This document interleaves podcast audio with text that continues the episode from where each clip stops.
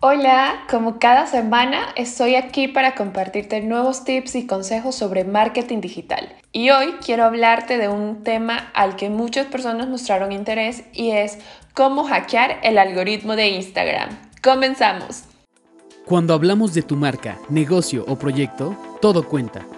Aquí conocerás algunos de los puntos clave para crear una experiencia de marca completa, desde la definición de promesa hasta medios para lograr más ventas platicaremos de miles de temas que seguro te interesarán.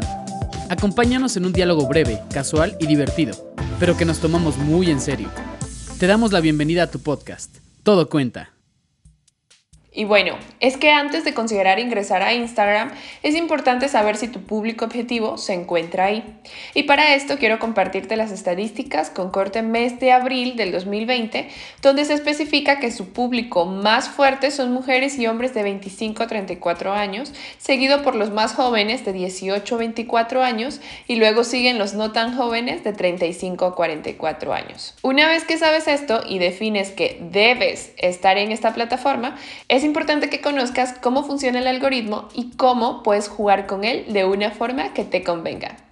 La fórmula secreta en Instagram es mayor número de interacción en el menor tiempo posible. Y tú te preguntarás, ¿cómo hago esto? Bueno, hoy te dejaré un listado de tips para que los lleves a cabo.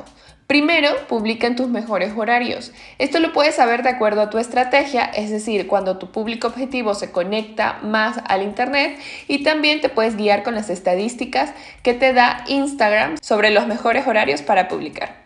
2. Agrega siempre un llamado a la acción, es decir, Agrega al final etiqueta a alguien, qué opinas, link en la bio, entre otros. Es decir, en resumen, Involucra a la gente en cada una de tus publicaciones. 3. Procura usar las historias para llevar tráfico a tu feed. ¿Qué quiero decir con esto? Muchas personas hoy en día se dedican a ver solo las historias y no tanto scrollear o navegar dentro de su feed, por lo que es muy importante que tú siempre estés generando historias de contexto que permitan a la gente o las guíe hacia tu publicación y de esta forma obtener interacción y que vean la publicación.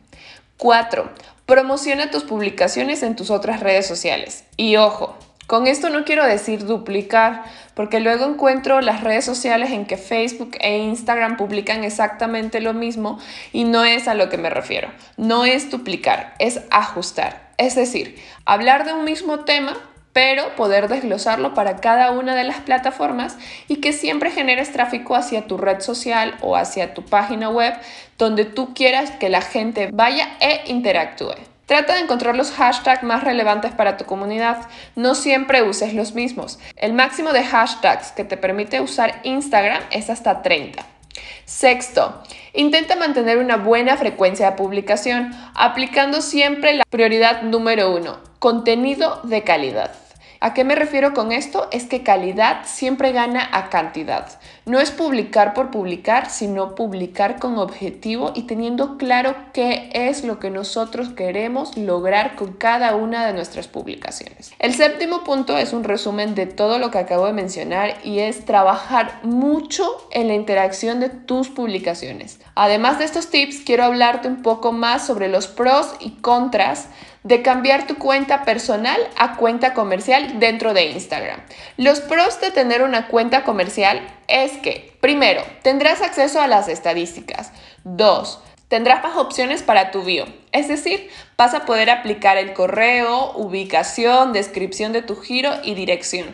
Tercero, después de los 10.000 seguidores podrás tener el desliz hacia arriba, es decir, poner links en tus historias. Cuarto, sí o sí debes de tener una página de Facebook. Y por último, no entres en pánico, siempre puedes volver al perfil personal. O sea, no está mal si me estás escuchando en este momento y tienes una cuenta personal y te gustaría saber las estadísticas, puedes cambiar la cuenta comercial y volver a cuenta personal cuando tú quieras. Así como te conté los pros, ahora te detallaré los contras de tener una cuenta comercial.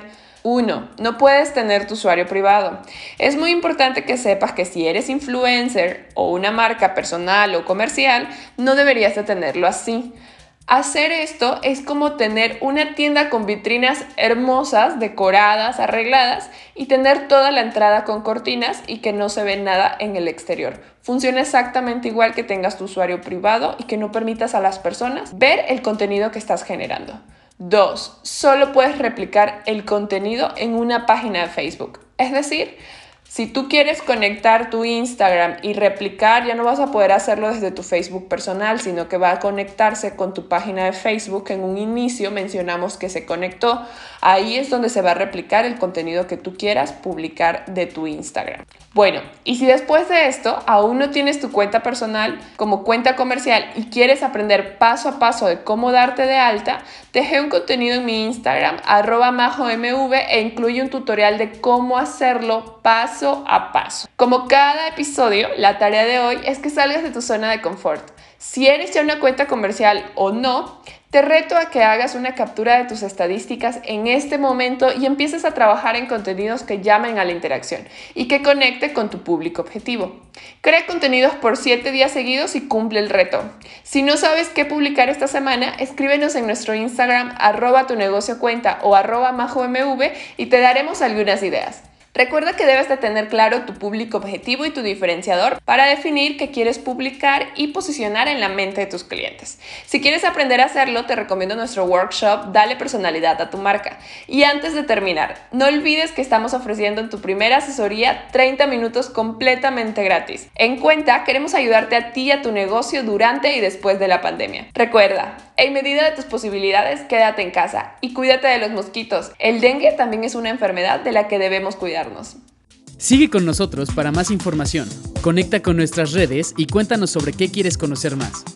Muy pronto estaremos de vuelta para compartir más contenidos estratégicos. Recuerda que a la hora de comunicar y construir una experiencia de marca, todo cuenta.